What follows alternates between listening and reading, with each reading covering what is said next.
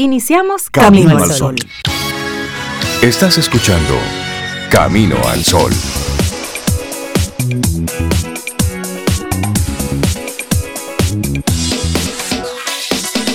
Buenos días, Cintia Ortiz, Obeida Ramírez y a todos nuestros amigos Camino al Sol oyentes. Buenos días. Hola, buenos días Rey, buenos días Cintia, Laura Sofía y a nuestros amigos y amigas. ¿Ustedes cómo están? ¿Cómo les amanece?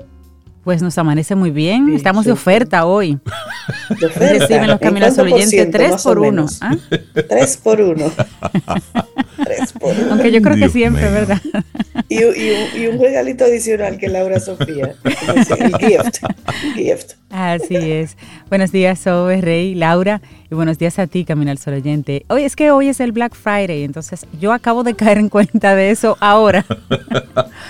Ya, pero estamos de oferta. Sobreviva este Black Friday. Ahora, si usted hizo sus previsiones, hizo todas las averiguaciones y realmente está en oferta y usted hizo la previsión a propósito de esto, bueno, pues sí.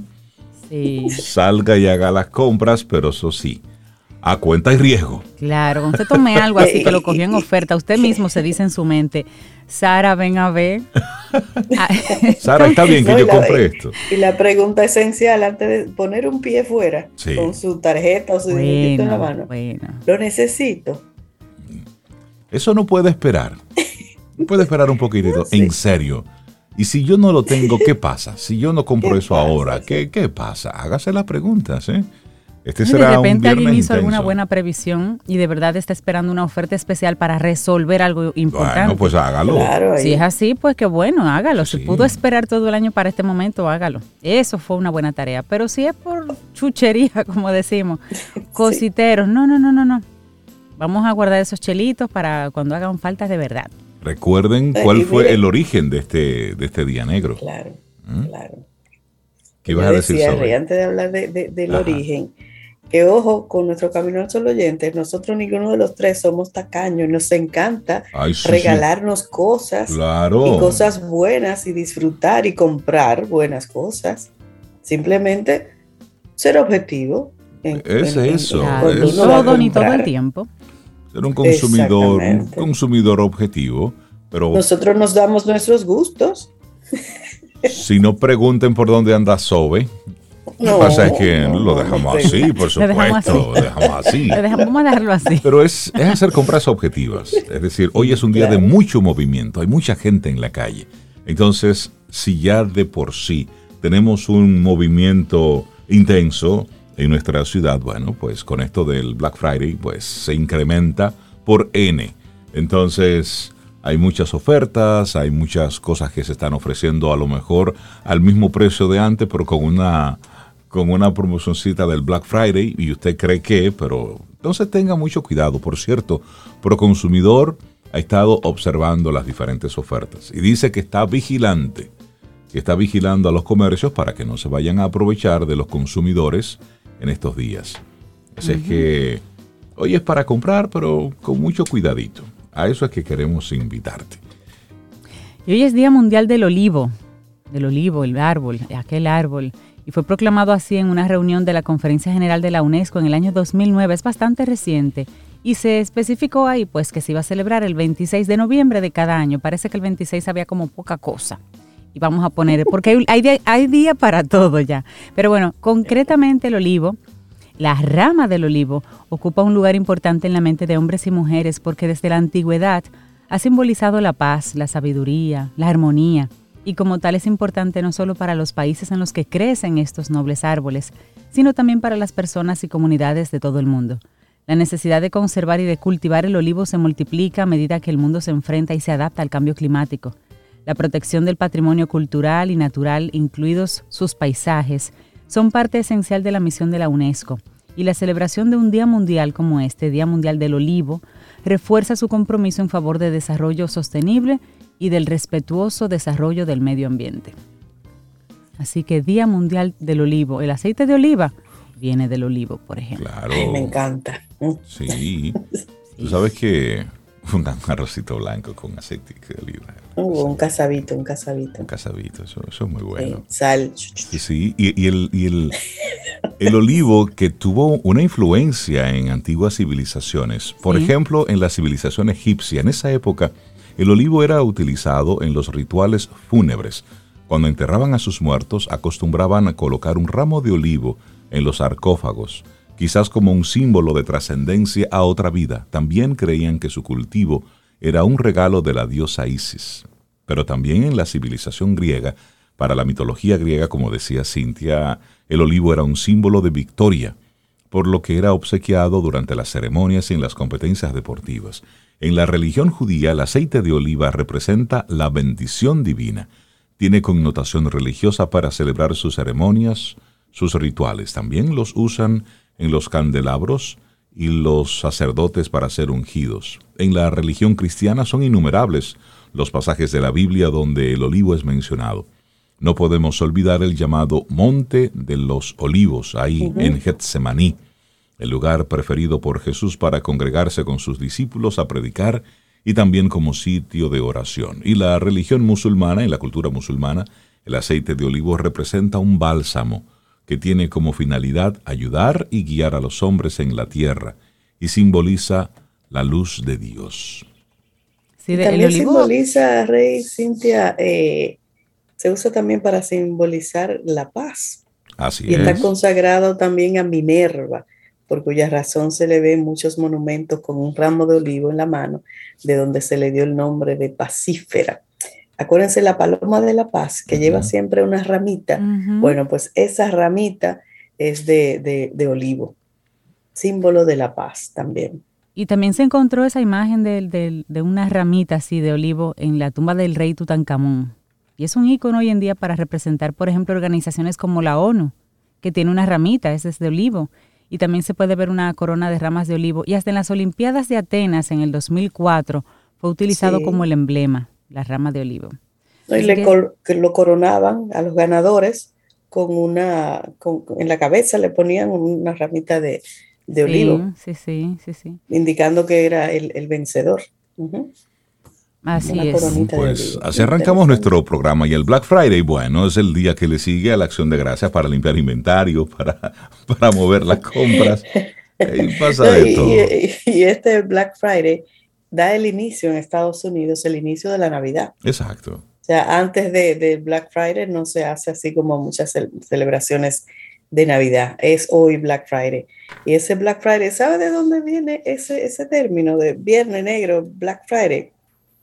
Bueno, porque el día después de, Thanksgiving la, gente salía a comprar voluntariamente o a movilizarse. Y entonces, ya ustedes se va, saben, se armaban unos tapones y el tráfico denso y la policía empezó a decirle Black Friday del Viernes Negro por la cantidad de personas que salía a la calle y la cantidad de vehículos también. Y se supone que esa frase se originó en Filadelfia en el año 1961, como decía, por el gran peso vehicular, el tráfico vehicular, después de la, de la cena del día de Thanksgiving. De ahí viene ese término Black Friday.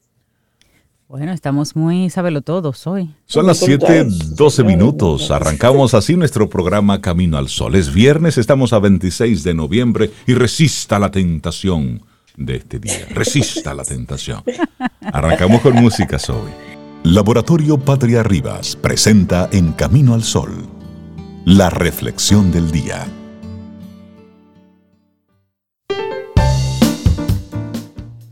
Acepta. Luego actúa. Cualquiera que sea el momento presente, acéptalo tal y como si lo hubieras elegido. Siempre trabaja con eso, no en contra de él. Eckhart Tolle. Bueno, vamos a compartir nuestra reflexión en esta mañana. La fuerza de voluntad no siempre soluciona los problemas. Vamos a reflexionar. ¿Cómo así? No siempre. Las madres siempre insistían con eso, por lo menos la mía. Tienes que tener fuerza, fuerza de, voluntad. Eso ya, ay Dios mío. Bueno, para superar la mayoría de los desafíos, la fuerza de voluntad no es el único requisito necesario. Por norma, obtenemos resultados cuando a la actitud y a las ganas las acompañamos de otros recursos. La fuerza de voluntad no es la solución a todos los problemas. Aunque nos han vendido durante mucho tiempo aquello de que todos disponemos de ese motor interno capaz de ayudarnos a lograr todo lo que deseamos, la realidad es otra. Un trastorno depresivo, por ejemplo, no se supera únicamente queriendo estar bien. A un adicto tampoco le funciona demasiado el simple hecho de ponerse, tú sabes, ponerle ganas, ponerle fuerza a su proceso terapéutico. Así no funciona. Claro, y vamos a admitirlo. Sería maravilloso contar con esa fuerza de voluntad incombustible que todo lo puede y todo lo soluciona y viene en una capa del color que usted quiera. Eso. Claro, yo lo puedo todo. Sí, mi capa roja, mi capa azul, la capa verde, el que usted quiera. Sin embargo, tristemente esta regla de tres no siempre nos sirve. Nos encantaría que esta competencia nos asegurara alcanzar el éxito, dejar de fumar, por ejemplo, reducir el uso del, del celular, superar todo problema o toda limitación y convertirnos en personas más felices. Sin embargo, esa actitud enérgica y prodigiosa que todos podemos poner a nuestro favor en algún momento tiene una trampa. Se agota y se agota con facilidad. Aún así, la fuerza de voluntad es, así, dura poco y no es la mano débil que desata todos los nudos. Por tanto, resulta decisivo profundizar en este aspecto, aclararlo y aplicar una serie de enfoques que nos pueden ser mucho más útiles que esa fuerza de voluntad. Bueno, hay una frase de Arnold M. Washington. Mucha gente piensa que lo que el adicto necesita para superar su problema es fuerza de voluntad. No es verdad. Necesita muchas cosas más. Pero vámonos con una pregunta.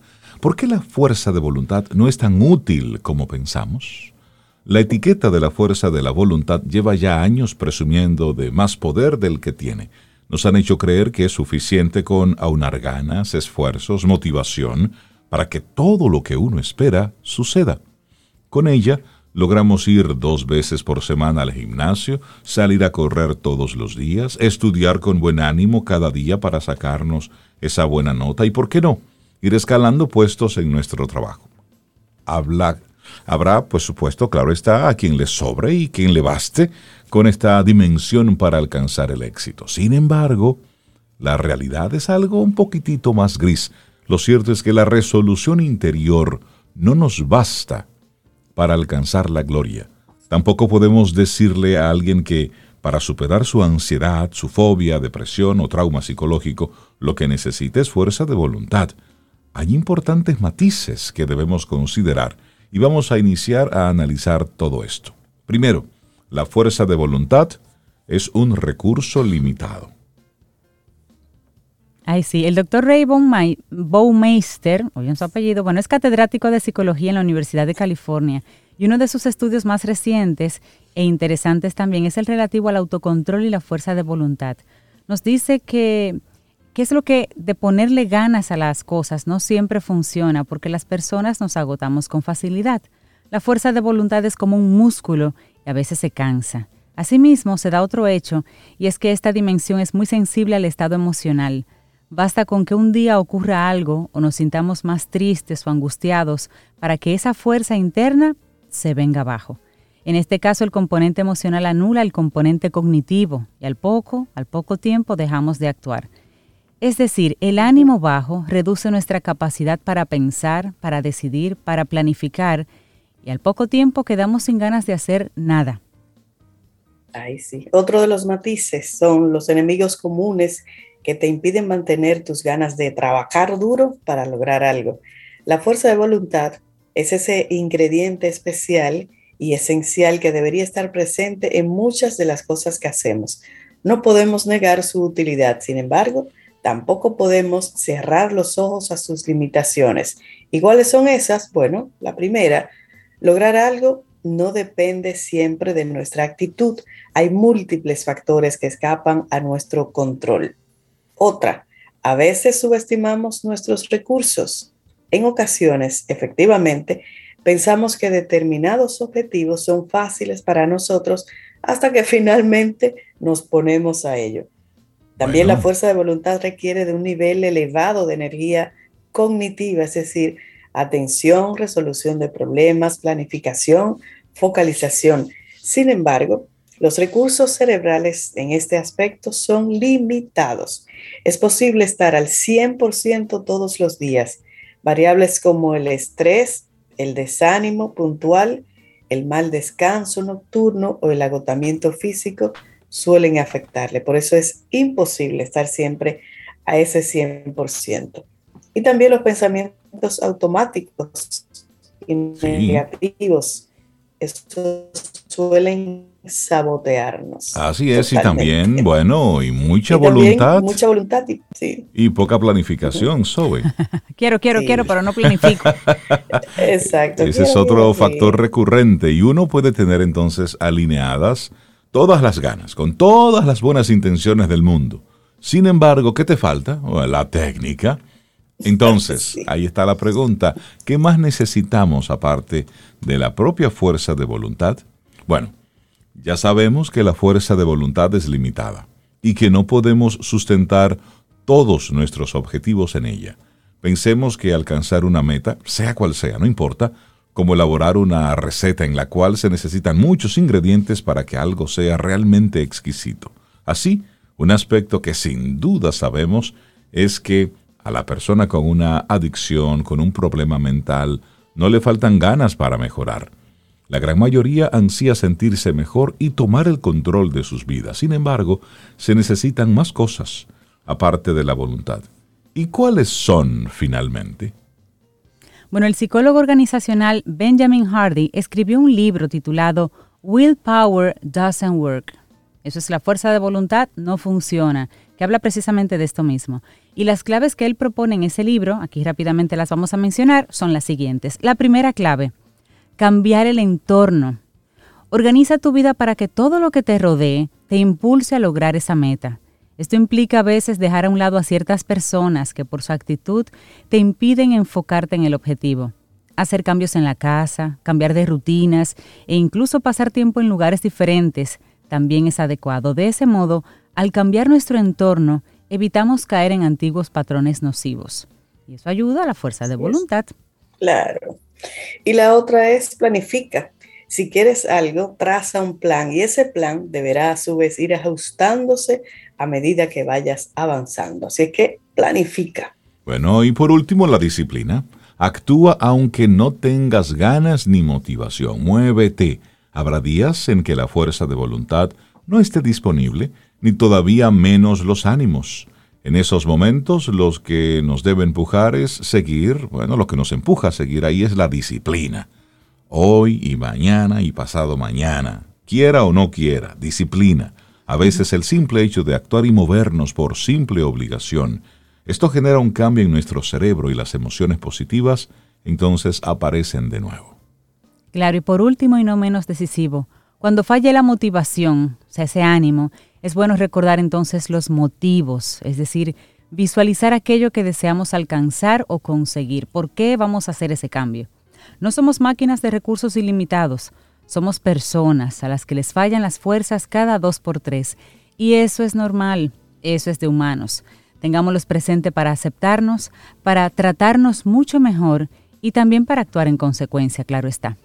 Así que la fuerza de voluntad no siempre soluciona los problemas escrito por Valeria Sabater y hoy te lo compartimos aquí en Camino al Sol. Laboratorio Patria Rivas presentó En Camino al Sol la reflexión del día. ¿Quieres formar parte de la comunidad Camino al Sol por WhatsApp? 849-785-1110. Camino al Sol.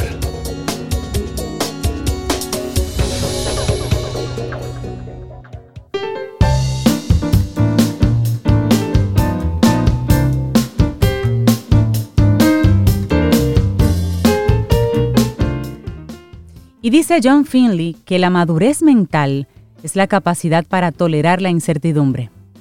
El día de ayer fue el Día de Acción de Gracias en Estados Unidos, en Canadá, y nosotros de toda esa de toda esa festividad hemos adoptado desde hace algunos años el Black Friday. Entonces, amigo, amiga, camino al sol oyente, suelte la cartera, suelte la llave y no se mueva hasta que usted escuche a nuestra querida Dalul Ordey, licenciada en psicología, doctora en neurociencia cognitiva aplicada, a hablar del cerebro comprador. Préstele muchísima atención. Como decía un abuelo, cojan consejos, mis hijos, cojan, consejos. buen día, Dalul.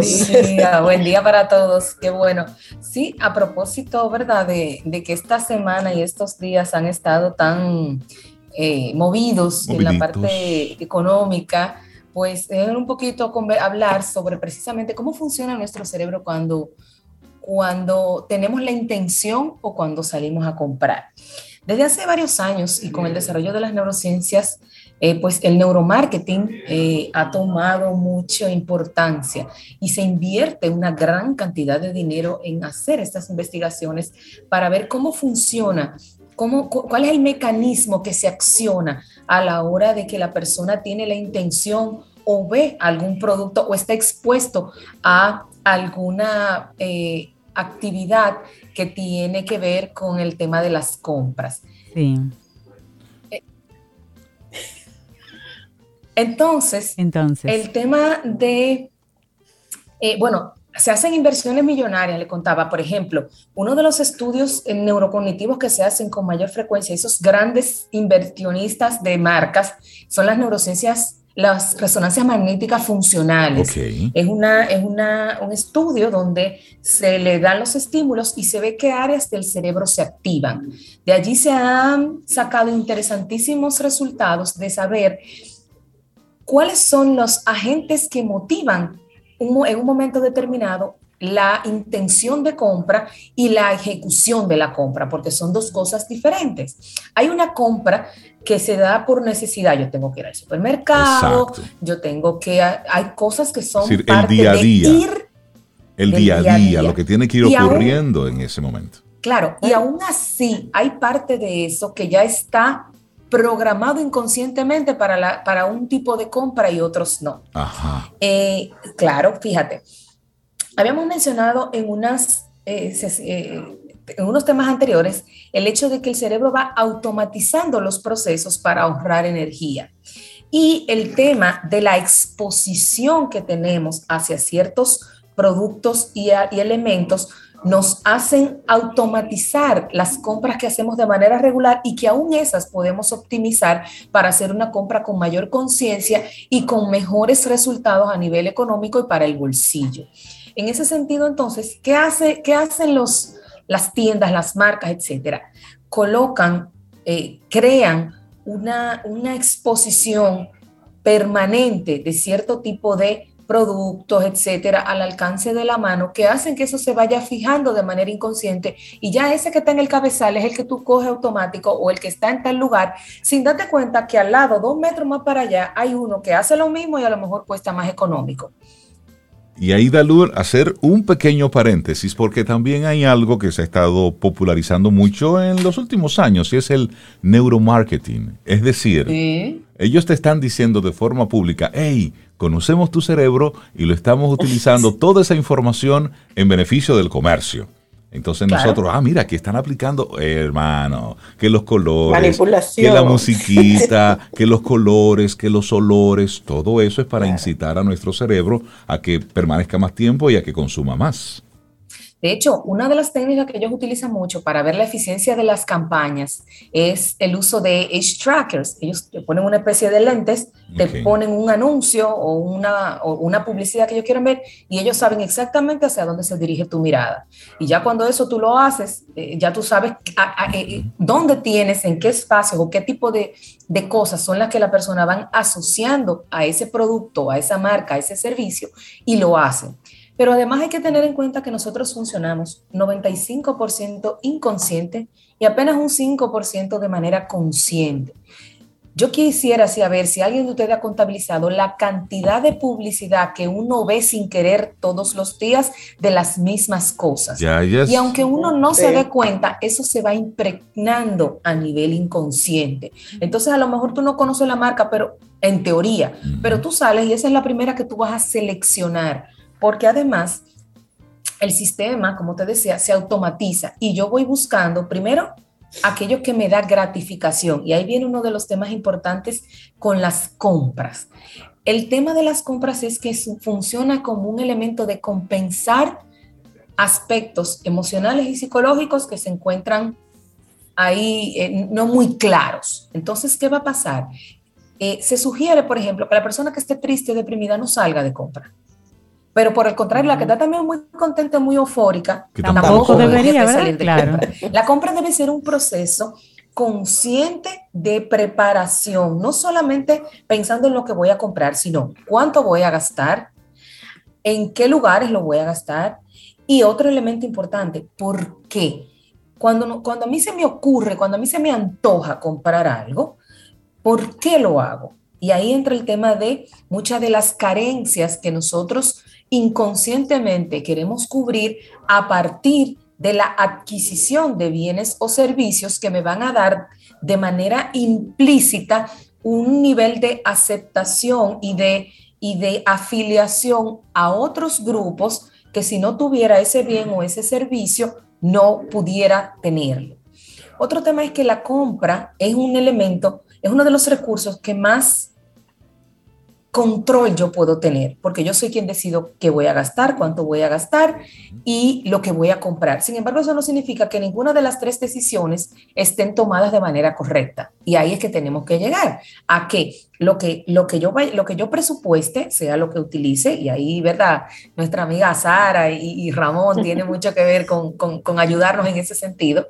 Si realmente yo necesito eso que voy a adquirir, y tercero, la vida útil y el nivel de uso que yo le voy a dar a eso. ¿Por qué? Porque si yo voy a comprar algo que me va a servir para una ocasión y yo puedo encontrar una que me salga a la mitad de precio, porque yo sé que es una cosa muy coyuntural, ¿para qué voy a comprar el que me cuesta el doble?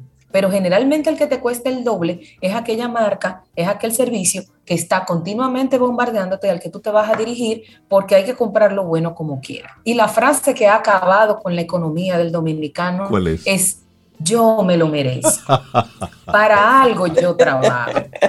Entonces, esto, señores, ha acabado con la economía, porque si bien es cierto que eso trabaja con un, con un mecanismo compensatorio, eh, la resaca después de eso es mucho peor.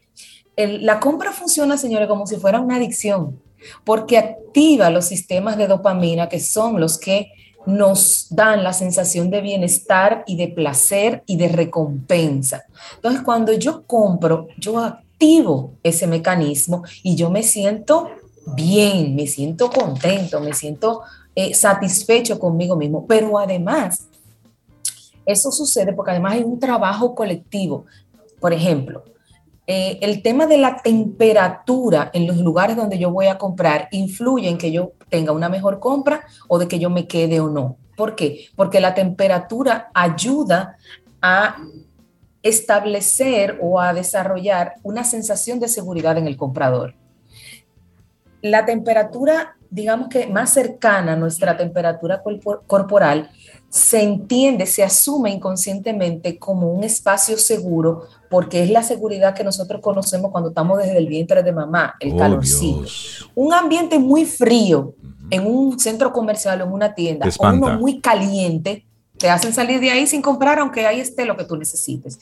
Y eso se ha estudiado muchísimo en, en diferentes contextos, precisamente para poder optimizar, digámoslo así, la forma y la la predisposición de la persona a comprar. Entonces, cinco cosas importantes a tener en cuenta. Primero, nuestro cerebro siempre va a buscar lo nuevo, lo atractivo, lo, innovador, lo que está a la moda, lo último que salió. Así yo tenga que andar en carro público o pidiendo prestado el mes completo, yo me voy a comprar eso, cuésteme lo que me cueste. La cantidad de gente con celulares de 50 mil, de 30 mil, de 40 mil pesos, poniéndole tarjeta de 150 pesos, eso aquí es una, una, constante. Entonces, ¿Qué, contradicción, ah, ¿eh? ¿Qué contradicción? No, entonces tú dices, pero espérate un momentico, eh, eh, esto no es coherente, pero ¿qué es lo que ha pasado? Que ya tenemos una construcción social tan arraigada y tan inconscientemente desarrollada por cada uno de nosotros y aplicada que ni siquiera nos damos cuenta de que, de que es un error y de que no es lo que nos conviene. Dalul, hemos normalizado el estar siempre con deudas.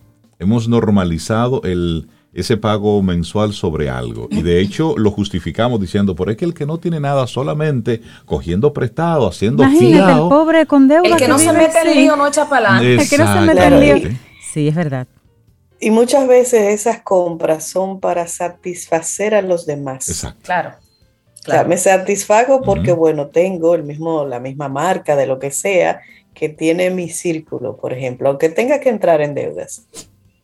Claro, y, ahí viene el tema de hacer un ejercicio consciente. Por ejemplo, si usted sabe que usted no aguanta la tentación, deje la tarjeta de crédito en su casa. Ya. Punto. Salga a manosear mercancía. ¿De dónde voy a sacar? Esto es lo que yo voy a gastar. Y me llevo mi puñito, mi bollito de dinero, y cuando eso se acabe, se acabó. Ahora, eso me va a ayudar a mí a que a planificar adecuadamente qué es lo que voy a hacer. Y a ojo, aún haciendo eso, gastamos el dinero en cosas que a lo mejor no son las que realmente necesitamos. Dalul, ¿hay alguna, hay una terapia que se popularizó en un tiempo que a los dependientes de los de las tiendas no les gustaba para nada. Y es usted necesita ir a ponerle la mano a algún objeto. Usted va, llena un carrito de todas las cosas que usted quiere y luego disimuladamente lo dejaba en una esquinita y ya satisfacía su necesidad de poner las cosas en un carrito. Era eso lo que a usted le hacía feliz. Claro, los dependientes no les gustaba ese relajito. Claro, después tenían que organizar. Sin embargo, eso, eso hace lógica, porque los dos sentidos más asociados al tema de la compra es el ojo, la vista y el tacto. Yo tengo que tocar esa, esa materialización del deseo a través de tocarlo, de verlo, juega un papel importante porque dispara esos mecanismos de compensación a nivel químico. Acuérdense que todo esto se da a nivel bioquímico. Es, eh, eh, es lo mismo que le pasa al que, al que le gusta beber alcohol, al que juega por, por, por, por, por eh, así compulsivamente. ¿Por qué? Porque cada vez más el tema de la, del mecanismo de compensación, el límite, la, la la escala de valor se pone más alta. Entonces cada vez yo voy a necesitar más para sentirme bien. Y eso es un mecanismo que se va dando en, todo. Pasa con la comida, por ejemplo. Es lo que sucede con las personas cuando están compensando otros tipos de situaciones emocionales a través de la gratificación, a través de la comida. Entonces, eh, ya no es solamente un sanguchito con una batida, ya son dos sanguchitos y una batida, pero después son dos batidas porque ya no me da para comerme los dos sanguchitos. Entonces va, va creciendo ese nivel, ese tope, ese, ese umbral de satisfacción, de producción de dopamina que necesito para poder sentirme bien. Y ahí entra el tema importantísimo. Busque ayuda. Váyase con un amigo que usted sabe que le va a decir tres cosas para no para que no meta la pata comprando lo que no debe comprar. En serio, tú vas a comprar eso. Exacto. Que, que, que sea. No usar eso. Cuidado si de verdad lo enemigos después, bueno, pero bueno, pero sin embargo es, es, una herramienta de apoyo importante. Igual el tema de la acumulación. El cerebro comprador suele acumular y acumula innecesariamente. Señores, yo tengo una persona que conozco que le tengo muchísimo cariño, una, una, una persona cercana, que ella compra para cuándo. y cuando ella hace la limpieza dentro de un año, saca la cantidad de ropa con los tickets puestos porque la compra para cuando rebajara, pero nunca rebajó. Oh, Entonces eso viene y cae en este cuerpo que lo recibe con mucho cariño, con las etiquetas puestas. Oh, con las etiquetas puestas que nunca se lo puso porque nunca llegó. Ay, pero yo me voy a entrar ahí. Eso es, ese es mi incentivo. Entonces, ojo con eso. Hay que ver ¿Qué está pasando? ¿Qué, qué? Yo, yo, estoy canalizando mi deseo de bajar de peso a través de adquirir una ropa que nunca me voy a poner, pero que, pero que me dio en el momento la gratificación que necesitaba de que yo en algún momento voy a entrar ahí. Y así pasa con los aparatos electrónicos, y así pasa con las suscripciones, y así pasa con las compras en, en línea, y así pasa con la comida, y así va pasando con todo. Y no nos estamos dando cuenta que nos estamos volviendo automáticos. Tanto así que hasta ya las personas y las, los mecanismos de servicio son automatizados. Ya yo no hablo con gente. Ya muy pocas veces yo, me, yo, yo llamo a un sitio, a una tienda, a un centro y hablo con una máquina. Entonces, ya es tan automatizado que está el proceso que incluso la interacción humana que tiene que ver con el mismo se ha ido perdiendo. Y entonces eso me da mucho más facilidad de yo poder eh, eh, compensar todos esos mecanismos y esos eh, aspectos emocionales a través de eso. el tema de aprovechar las ofertas. Si yo voy a aprovechar la oferta, pero yo no tengo una televisión en mi casa, ¿para qué quiero otra? Ah, es que yo la quiero ahora de 80 pulgadas, pero eso va a cambiar alguna diferencia. ¿Qué tú vas a hacer con la otra televisión? Porque además entonces la tenemos más arriba del moño luego que compramos la anterior. Y entonces tenemos que buscar qué hacer. Entonces, la invitación es a eso, a que repensemos, a que seamos eh, salgamos del piloto automático, que es una cosa que siempre hemos dicho eh, en sentido general, y que nos detengamos realmente a ver. Cuando yo voy al supermercado y esta es la leche que yo siempre compro, pero espérate, aquí hay otra marca de leche que también puede ser buena, que cuesta cinco pesos más barata, déjame probarla un día. Pero es que ya estamos tan en piloto automático que ni siquiera eso nos damos cuenta de que lo hacemos así. Y sabrá Dios toda la cantidad de dinero que nos podemos ahorrar haciendo, dedicándole porque es otra, el tema de que siempre andamos corriendo. Entonces, como siempre ando corriendo, no me tomo el tiempo. Una de las sugerencias que se hace cuando usted va de compra es ir, ver la opción, evaluarla, salir, ver otras y entonces, cuando ya yo haya visto dos o tres alternativas, entonces tomar una decisión consciente. Y eso mm, es directamente proporcional al valor del objeto que yo voy a comprar, a comprar. Si yo voy a comprar un cartón de huevo, pues yo no voy a pasar por tres supermercados a ver cómo está el precio. Por supuesto. Si puedo comparar lo que está en el mismo supermercado, ahora si voy a comprar Sirve de paseo, vehículos, voy a comprar una televisión, entonces yo tengo, puedo, sí puedo hacer ese juego de poder hacer una comparación y cuando salgo de un lugar a otro, voy también quizás eh, eh, se, se, va tomando un nivel de conciencia de decir, pero yo estoy cogiendo como mucha lucha y de verdad, y es ese, ese momento de hacerlo, porque nuestro cerebro siempre va a buscar la manera de gratificarse. Y eso es una manera fácil, rápida, inmediata y de la que yo tengo, en teoría, el control de hacerlo. Es, yo me siento, cuando la gente sale de compra, sale empoderada, sale con el pecho de paloma, así paradito, porque van a satisfacer su necesidad pero esa necesidad no necesariamente lo, que requiere es, esa, es, ese, es ese momento de compra. Entonces, ahí es que tenemos que llegar a hacer la conciencia de que lo que estamos comprando, lo que estamos adquiriendo, los, lo que estamos eh, em, eh, acumulando, ¿qué está compensando a nivel emocional en mí? Y esa es la pregunta del millón de pesos que tenemos que de alguna manera hacernos todos. Eh, igual el tema de la, de la planeación, todo debe ser planeado, señores. Y una compra donde va a requerir inversión, donde va a requerir que yo gaste un dinero que me ha costado mucho ganarme, porque yo creo que ninguno de nosotros nos ha, nos ha tocado ni la loto ni nada de eso. Eh, pues ah, si usted ha sudado su dinerito, tiene que buscar la manera de cómo optimizarlo y usarlo adecuadamente para que dentro de 20 años, cuando ya no tenga la fuerza de trabajar, pueda tener cómo y con qué llevar una vida digna. Y nos recordaba nuestro Camino al Sol oyente Frank, decía, recuerda que cuando compramos lo estamos haciendo no con dinero, sino con tiempo. Con tiempo. Así es. Y eso es para nosotros reflexionarlo y volver sobre ello. ¿Qué tiempo me tomó a mí tener este dinerito para hacer esta compra que luego voy a desechar, voy simplemente a estar... ¿Compensará eso mi tiempo? Utilizándola para romperle el ojo a otra persona que ni se entera, que ni, ni le importa, ni, ni, se ni cuenta se da. Entonces, es para que lo pensemos en el día de hoy. Sí. Y un consejo muy Sara es lleve una anotación de sus gastos no solamente cuando sale de compra, sino de manera continua, precisamente por lo que tú dices, Rey, porque el dinero no es dinero, el dinero es tiempo, tiempo que quito de calidad de vida, tiempo que les resto a mis hijos, tiempo que resto para hacer cosas que me gustan, porque, bueno, obviamente estamos hablando del que se lo gana dignamente y dentro de los parámetros, porque hay de todo en la viña del Señor.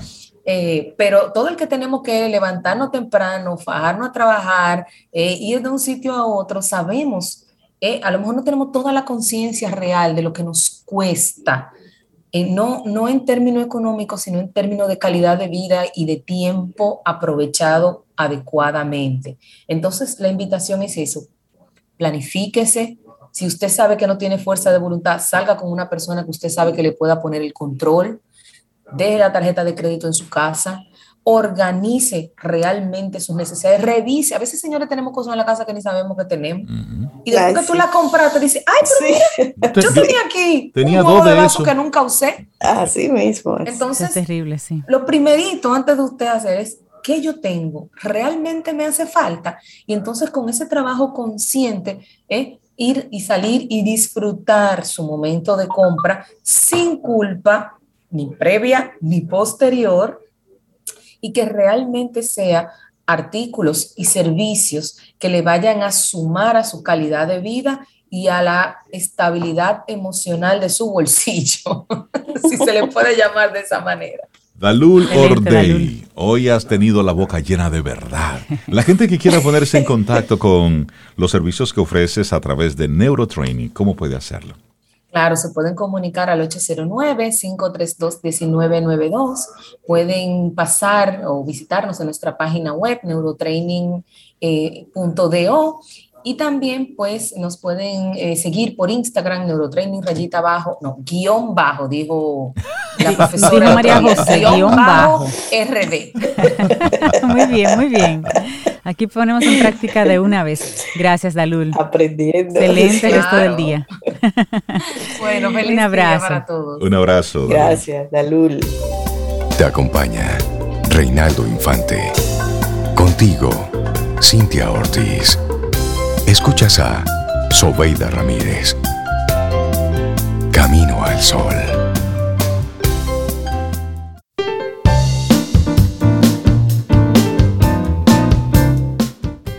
La incertidumbre y el misterio son energías de vida. No dejes que te asusten en exceso, pues ellas mantienen lejos el aburrimiento y estimulan la creatividad. Una frase de R.I. Fitzhenry. Le damos los buenos días, la bienvenida a María Elena Azuat, psicóloga, psicoterapeuta, y hemos estado conversando con ella sobre el proyecto Sentido y la psicología transgeneracional. Y hoy vamos a una tercera parte con este tema. María Elena, buenos días, bienvenida de nuevo a Camino al Sol. ¿Cómo estás? Gracias, buenos días, buenos días a todos. Buenos días, María Elena. Fíjense, yo me quedé enganchada un poco en las preguntas que hicieran Cintia y sobre la vez pasada.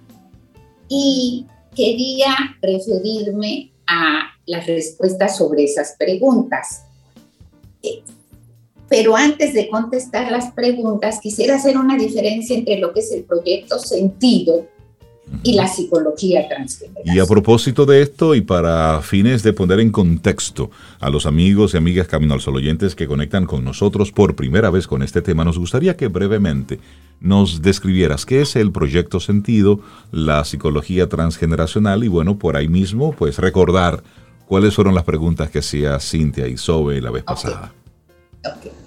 Hablábamos hace varios programas de que el proyecto Sentido surge de un psicólogo francés cuya madre eh, va presa durante la Segunda Guerra Mundial, pero ella, para estar en mejores condiciones o para no ir presa, decide embarazarse y tener un hijo. Entonces, ese hijo nace con el objetivo de salvar a la madre de la prisión de hacer que la madre viva en la prisión de manera más confortable. Y así como eso, que es un extremo, cada una de nosotros tenemos un proyecto para este hijo que queremos tener o que ya concebimos o que ya nació.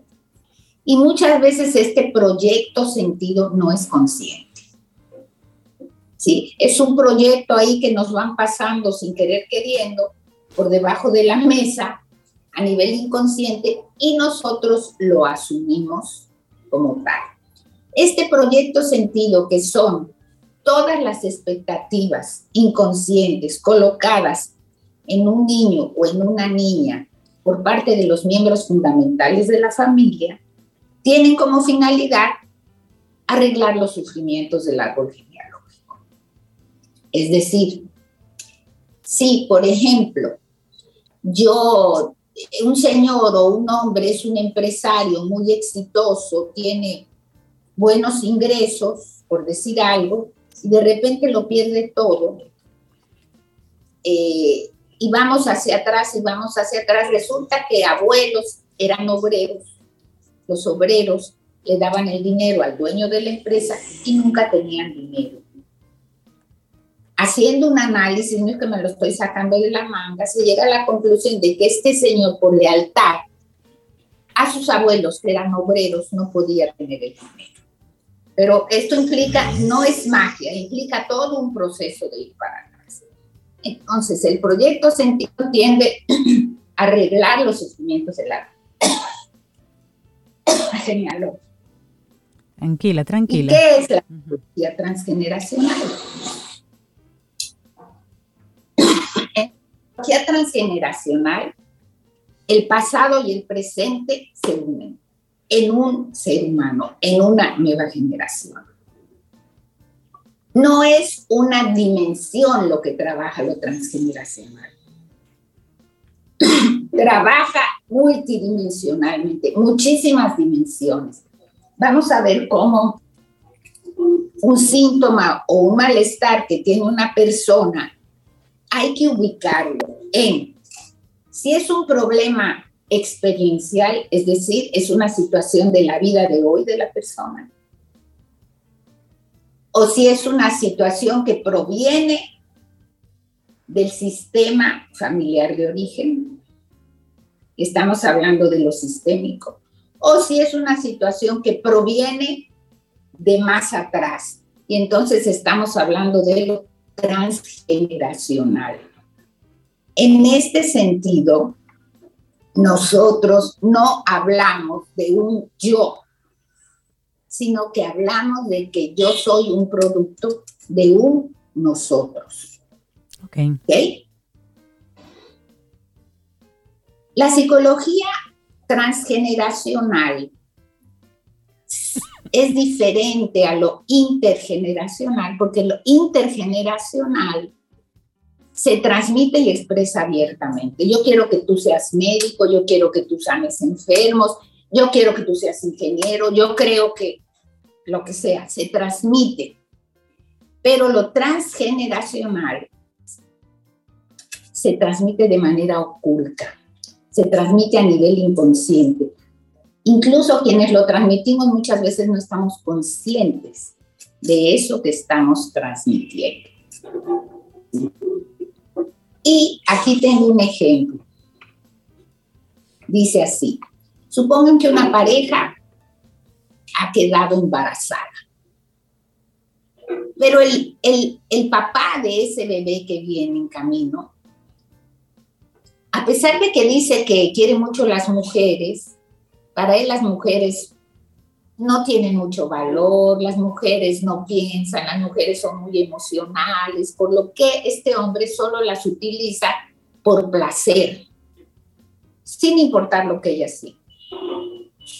¿Y qué pasa con la madre?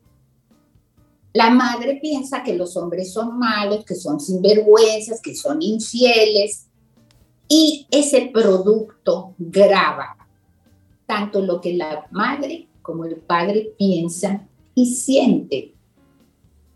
Y ese niño, si va a ser varón o si va a ser hembra, va a comportarse de manera diferente. Si a quien se concibe es una niña, va a traer a su vida hombres que la desvaloricen, que la utilicen y que le sean infieles, porque de esta manera le es leal al sentimiento de la madre. De la madre. ¿sí? Y si es un hombre el que va a ser concebido o es concebido, entonces puede suceder que tenga el mismo comportamiento de su padre hacia las mujeres, sea infiel, las desvaloriza a las mujeres, etc. Quiero resaltar y que quede muy claro para todos nosotros que esto no es una cosa que ocurre en un momento y marca toda la vida, sino que es una cosa que se repite y se repite y se repite y por eso queda tan grabado. Y esto viene en código genético, María Elena. Decíamos la vez pasada, o viene en código genético, que es la teoría biológica, o viene en un sistema vinculante, es decir, que se habla en la familia, que se dice, eh, por ejemplo, se normaliza esa mujeres, todos los hombres son infieles, son unos desgraciados, este tipo de cosas. Y finalmente la teoría morfogenética, que dice que se transmite por energía. Ustedes saben que ahora hay muchísimos estudios que demuestran la existencia de las neuronas espejo, donde la persona que experimenta la emoción tiene una serie de cambios fisiológicos y la persona que observa al que experimenta la emoción también los presenta. Marilena, pero esos elementos que se pueden pasar de generación en generación sin darnos cuenta, transgeneracionales, pueden ser positivos también. La genialidad, la bondad, la tendencia a trabajar en un área de vocación, por ejemplo, o una inteligencia, digamos, diferente, superior, porque un familiar tenga ese nivel de, concentración, de enfoque en áreas del conocimiento. O sea, también se puede, por favor, dime que también lo bueno se puede pasar. Claro, lo que pasa es que como las fortalezas no molestan, uno no las, uno no las Visibiliza, tal vez, las entiende.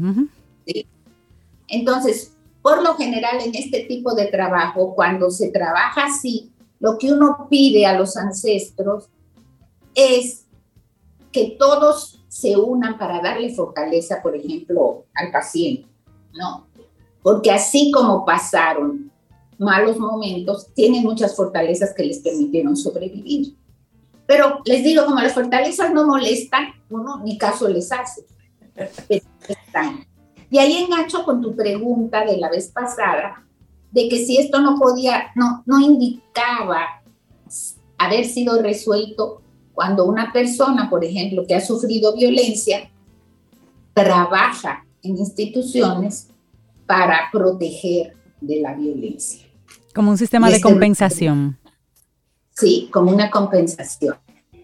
Y ahí lo que yo te puedo decir es que puede ser que este hecho esté marcado por la experiencia vivida y que entonces yo que sufrí violencia trabajo en favor de protección de la violencia. O puede ser que, por ejemplo, yo fui una persona, una niña muy abandonada entonces trabajo en cuestiones que tienen que ver con la protección de la niñez.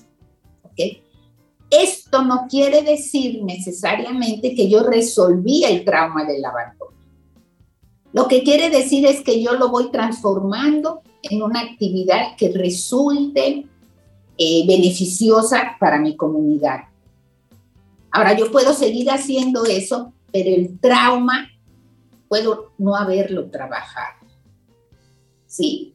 Puedo no haberlo revisitado para resolverlo.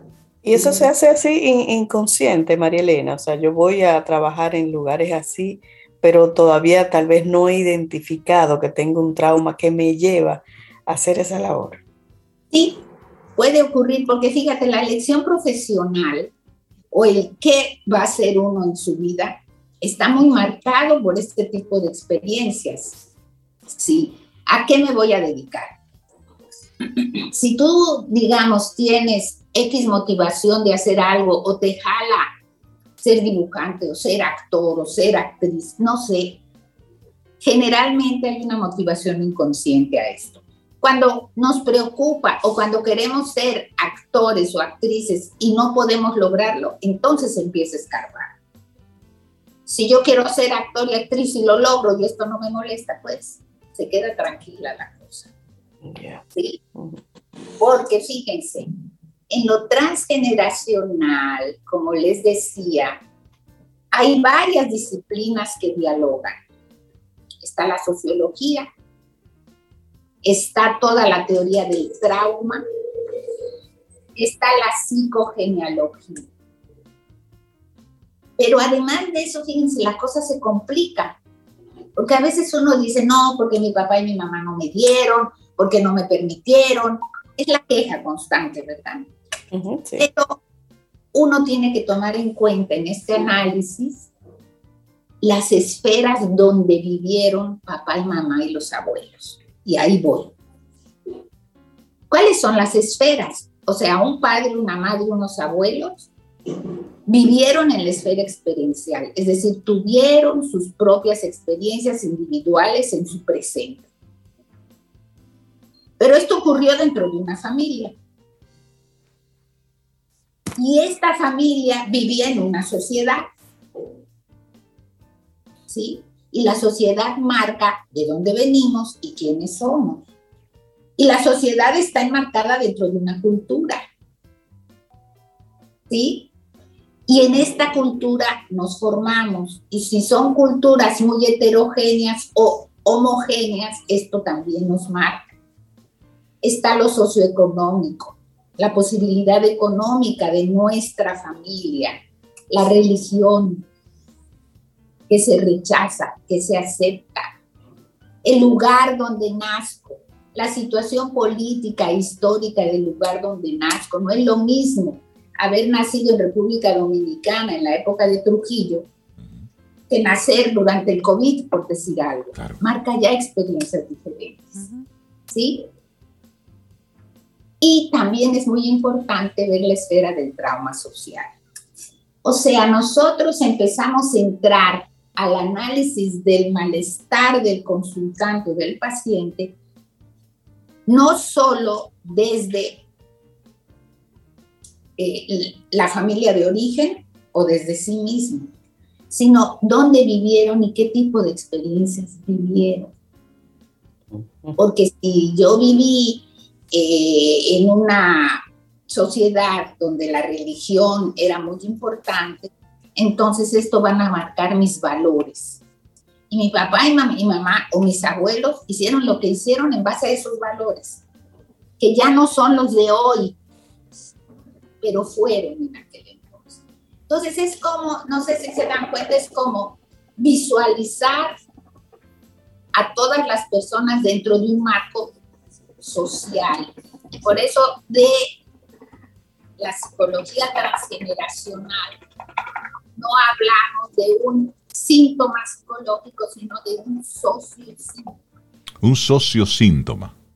Un sociosíntoma, o sea, somos producto de una familia que vivió una época, una cultura, una historia, una... ¿Sí? Y esto complica aún más las cosas. ¿sí? Sí. Porque, porque se tiene que hacer un análisis total. Es muy fácil decir, por ejemplo, eh, que mi papá eh, no me daba a empezar a ver que el padre de uno migró de un país por pobreza, no tenía de recursos, estaba ahorrando y por esa historia tenía dificultad en dar. María Elena, y en esa misma línea, ¿significa esto que, que venimos marcados, que venimos ya con una etiqueta? ¿Eso se puede mover de forma positiva? Es decir, ok, acabo de identificar de acuerdo a lo que nos estás compartiendo hoy, acabo de identificar un patrón en la familia. Y yo, de acuerdo a mis valores, de acuerdo a mi formación, al momentum que estoy viviendo, yo no comparto con eso. Aunque eso venga en diferentes códigos, ¿puedo yo sí moverme? ¿Es posible el cambio? Fíjate, la cosa es que como son patrones inconscientes, yo puedo reaccionar de dos maneras o repito la historia o la reparo. Repararla. Vamos a suponer este ejemplo. Eh, una tatarabuela que se embarazó a los 14 años, después la bisabuela también tuvo un embarazo temprano, el hombre la abandonó. Una abuela que también tiene un embarazo temprano, un abandono. Yo tengo 15 años, sé la historia, pero no estoy embarazada. Estoy implicada en esa historia.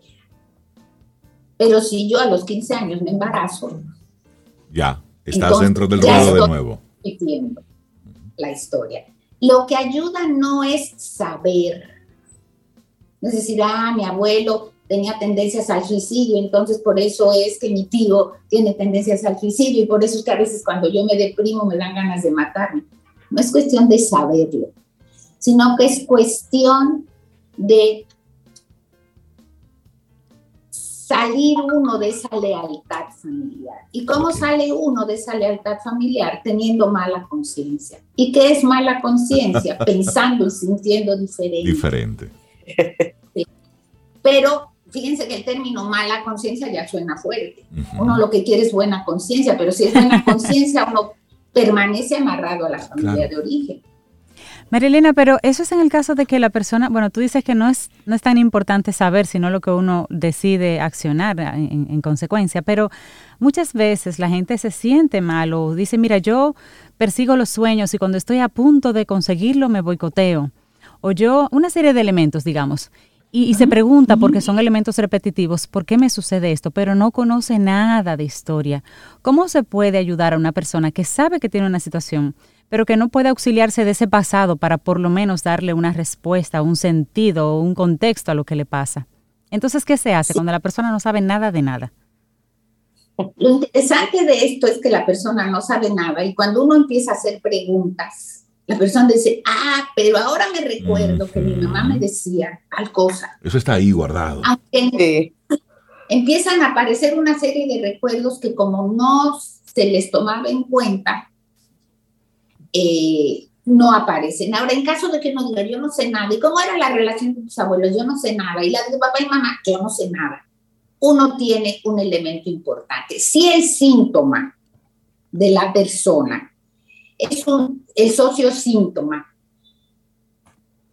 Necesita ser trabajado desde lo transgeneracional. ¿Cuándo? Cuando es un síntoma viejo, que ando cargando con él hace muchos años, y busco salida, y busco salida, y busco salida, y hago cosas, y el sociosíntoma permanece. También depende de si no puedo pararlo y lo repito y lo repito y lo repito. Busco hombres que me son infieles y de lo dejo y busco otro que me vuelva a ser infiel y busco otro que me vuelva a ser infiel. ¿Sí? Entonces estoy repitiendo y repitiendo y no puedo parar la historia. Cuando las cosas parecen ilógicas, todo iba bien hasta que algo pasa. Y uno dice, ¿qué fue lo que pasó? ¿Dónde estuvo el crack? ¿Dónde se rompió esto? las, personas siempre buscamos solución a nuestros problemas y cuando insistimos en una, otra, otra y otra y no llega la solución, esto nos indica que hay que ir para atrás. ¿Sí?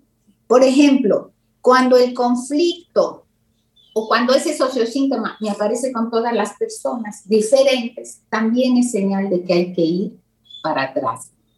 No importa si uno no se recuerda, en el proceso de entrevista empiezan a aparecer recuerdos y empieza a, digamos, el iceberg a descongelar un poquito y empiezan a llegar recuerdos que antes no llegaban.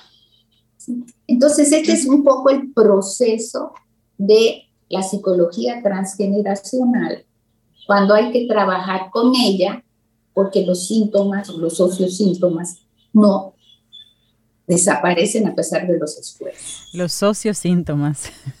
María Elena, la gente que quisiera profundizar en este tema, que quisiera sentarse contigo, conversar al respecto y ver cómo pudiera eh, encontrar algunas luces, ¿cuáles son los datos tuyos de contacto eh, con tus consultas? el contacto mío es el WhatsApp 809 868 0886. Todo esto tiene atrás cuatro teorías, de las cuales no pudimos hablar hoy, y no sé si sea importante hablar en algún momento. Pero la principal es que todo lo que hacemos está motivado por el amor.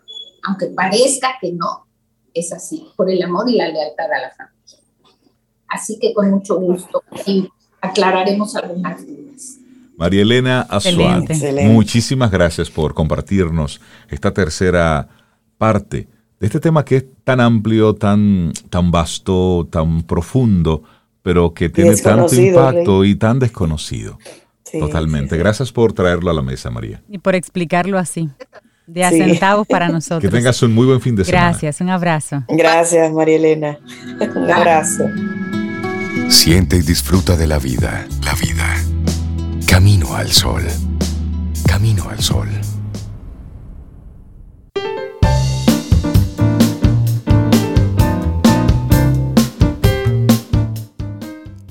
La aceptación no significa renuncia, significa entender que algo es lo que es y que tiene que haber un camino para superarlo. Una frase de Michael J. Fox. Darle los buenos días, la bienvenida a nuestra buena y querida amiga Milka Hernández, una mujer que siente pasión por República Dominicana, que estuvo de cumpleaños en estos días. Buenos días, Milka, ¿cómo estás? Bien, buenos días, dando gracias al Señor, porque, oigan, con el simple hecho de uno abrir los ojos, ya uno tiene que dar gracias a Dios, porque eso es una oportunidad maravillosa que la vida te da para volver a empezar, para resurgir y renacer cuantas veces sea necesaria como el ave fénix. Así que honestamente, hoy es un día como todos los demás para dar gracias a Dios. Y qué mejor forma de darle gracias al Señor que disfrutando, deleitándonos de esos rincones tan hermosos que Él presenta en cada puntito de esta hermosa quisqueya.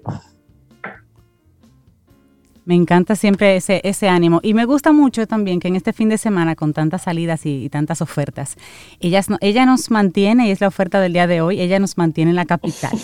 De que no se vayan lejos, quédense por aquí.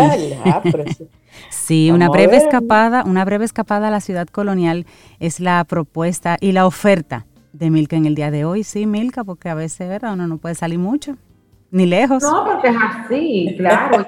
ahí viene el domingo, porque hay que pensar en el domingo. La gente va a pensar en el viernes, sábado, pero ahí viene el domingo y el cuerpo lo sabe.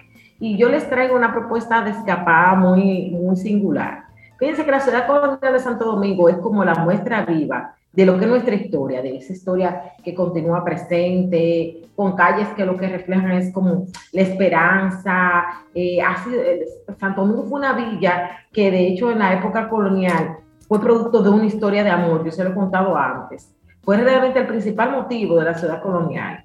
Para la fundación para 1502, eh, por Bartolomé Colón, incidió mucho la relación de pareja. Miguel Díaz de Ox, aragonés, eh, que estaba de servicio para Bartolomé Colón, tuvo pues una trifulca, una, un pleito, un, un yun, yun, un reperpero en la zona de la Isabela con otro español. Y bueno, en ese reperpero eh, que él tuvo con esas personas, eh, él salió corriendo a la parte sur de la isla para cuidarse y se encuentra con una casica muy especial, hermosa ella, Catalina.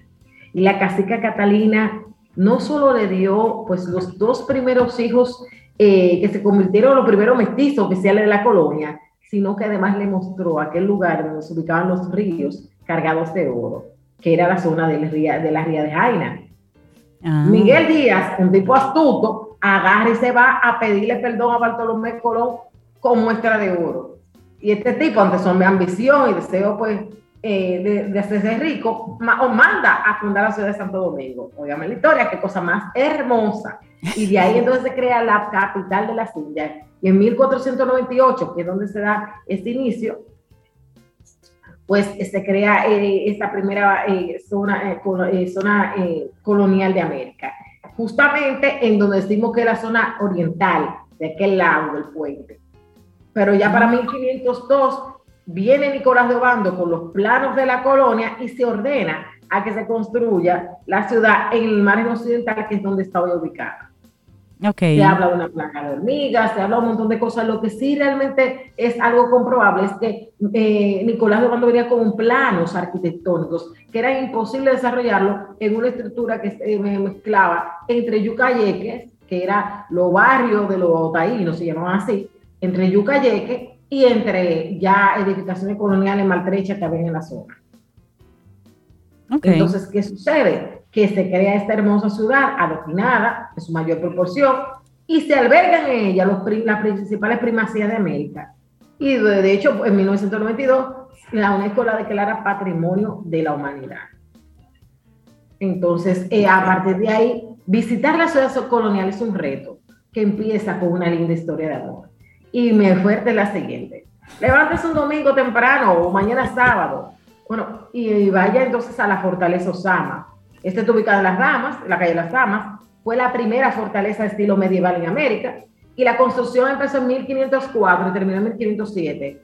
Es una estructura realmente destacada por lo que es la torre del homenaje. Y a la derecha, usted se va a encontrar un, un lugar que está cerrado, es el Polvorín, que era el lugar que en múltiples ocasiones se han guardado las armas.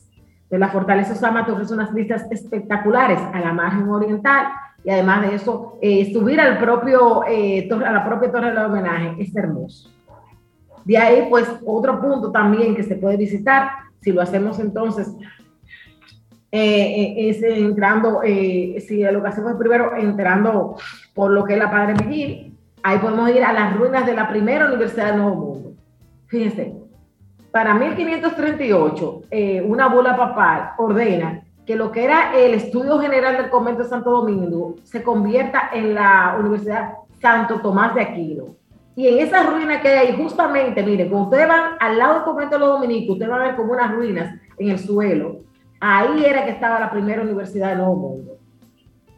Todavía sobreviven distintos documentos que registran esa parte de la historia. Entonces, justamente al lado de esa ruina de la universidad, eh, a mano derecha al fondo hay un restaurante de una pizzería buenísima, pero a mano izquierda tenemos el convento de los dominicos, que esa iglesia convento pues empezó en 1510 más o menos la construcción y fue inaugurado por Pedro de Córdoba, Córdoba Reginaldo Montesino, Bartolomé de las Casas y Antonio Montesino, que fue famoso por el sermón.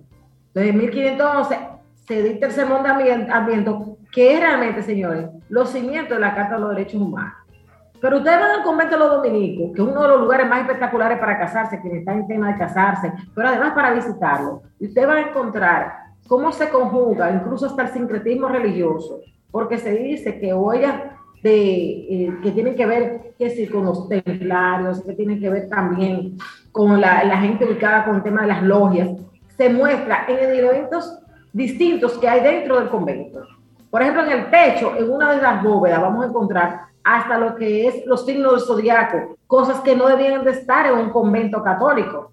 Entonces, yo les invito a que hagan esa ruta. Empiezan por la Villini, van a lo que es la ruina de la Universidad del Nuevo Mundo, de ahí se van al convento de los dominicos, continúan hasta la fortaleza Osama, de ahí toman el, el Chuchu Tren, ahí justamente frente a la catedral, hacen el paseo del Chuchu Tren, se detienen en, la, en la catedral, ahí visitan la Catedral Primada de América, y ahí entonces, a más o menos, menos una esquina, también vamos a encontrar, eh, bueno, una esquina más o menos, el alquiler de bicicletas. Si te vas eh, hacia la zona de la, eh, de más o menos del, de la calle El Conde, hacia la derecha, ahí después de, la cafetería famosa, ahí ve alquilan bicicletas.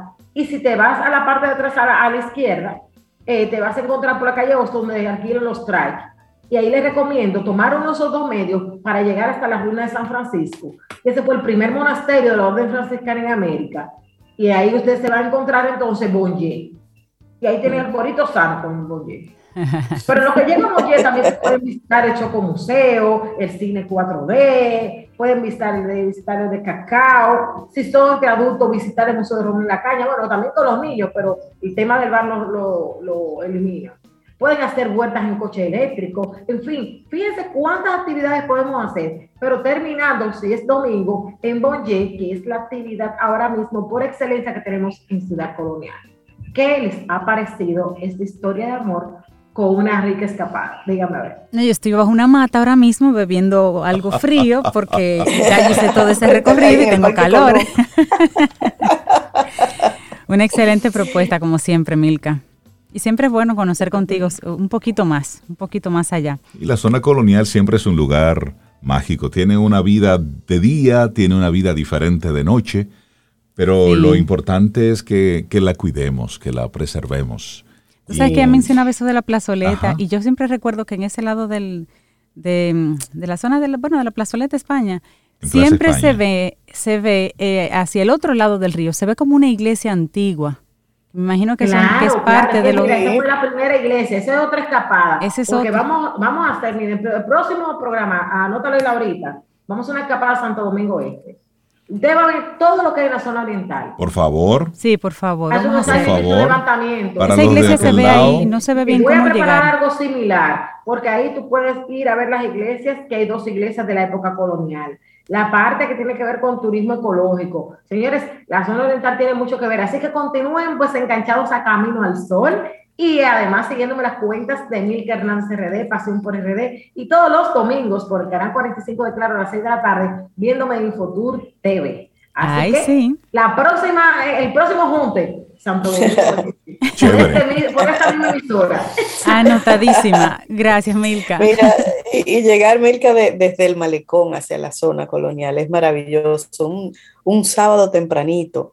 O un Vamos a empezar desde, desde el puente desde el puente, que de ahí ya empieza el encanto. así lo haremos, así lo haremos. Milka Hernández, muchísimas gracias por, por esa ruta. Que tengas un muy buen día. Un abrazo, Milka. Gracias, Milka.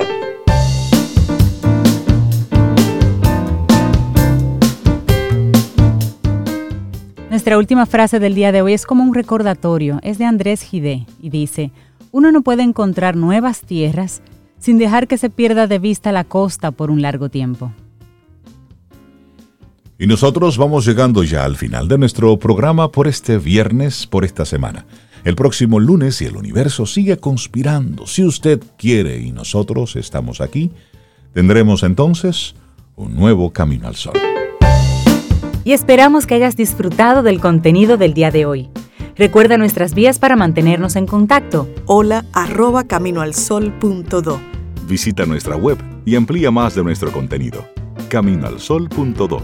Hasta, una, próxima, edición. Y pásala bien.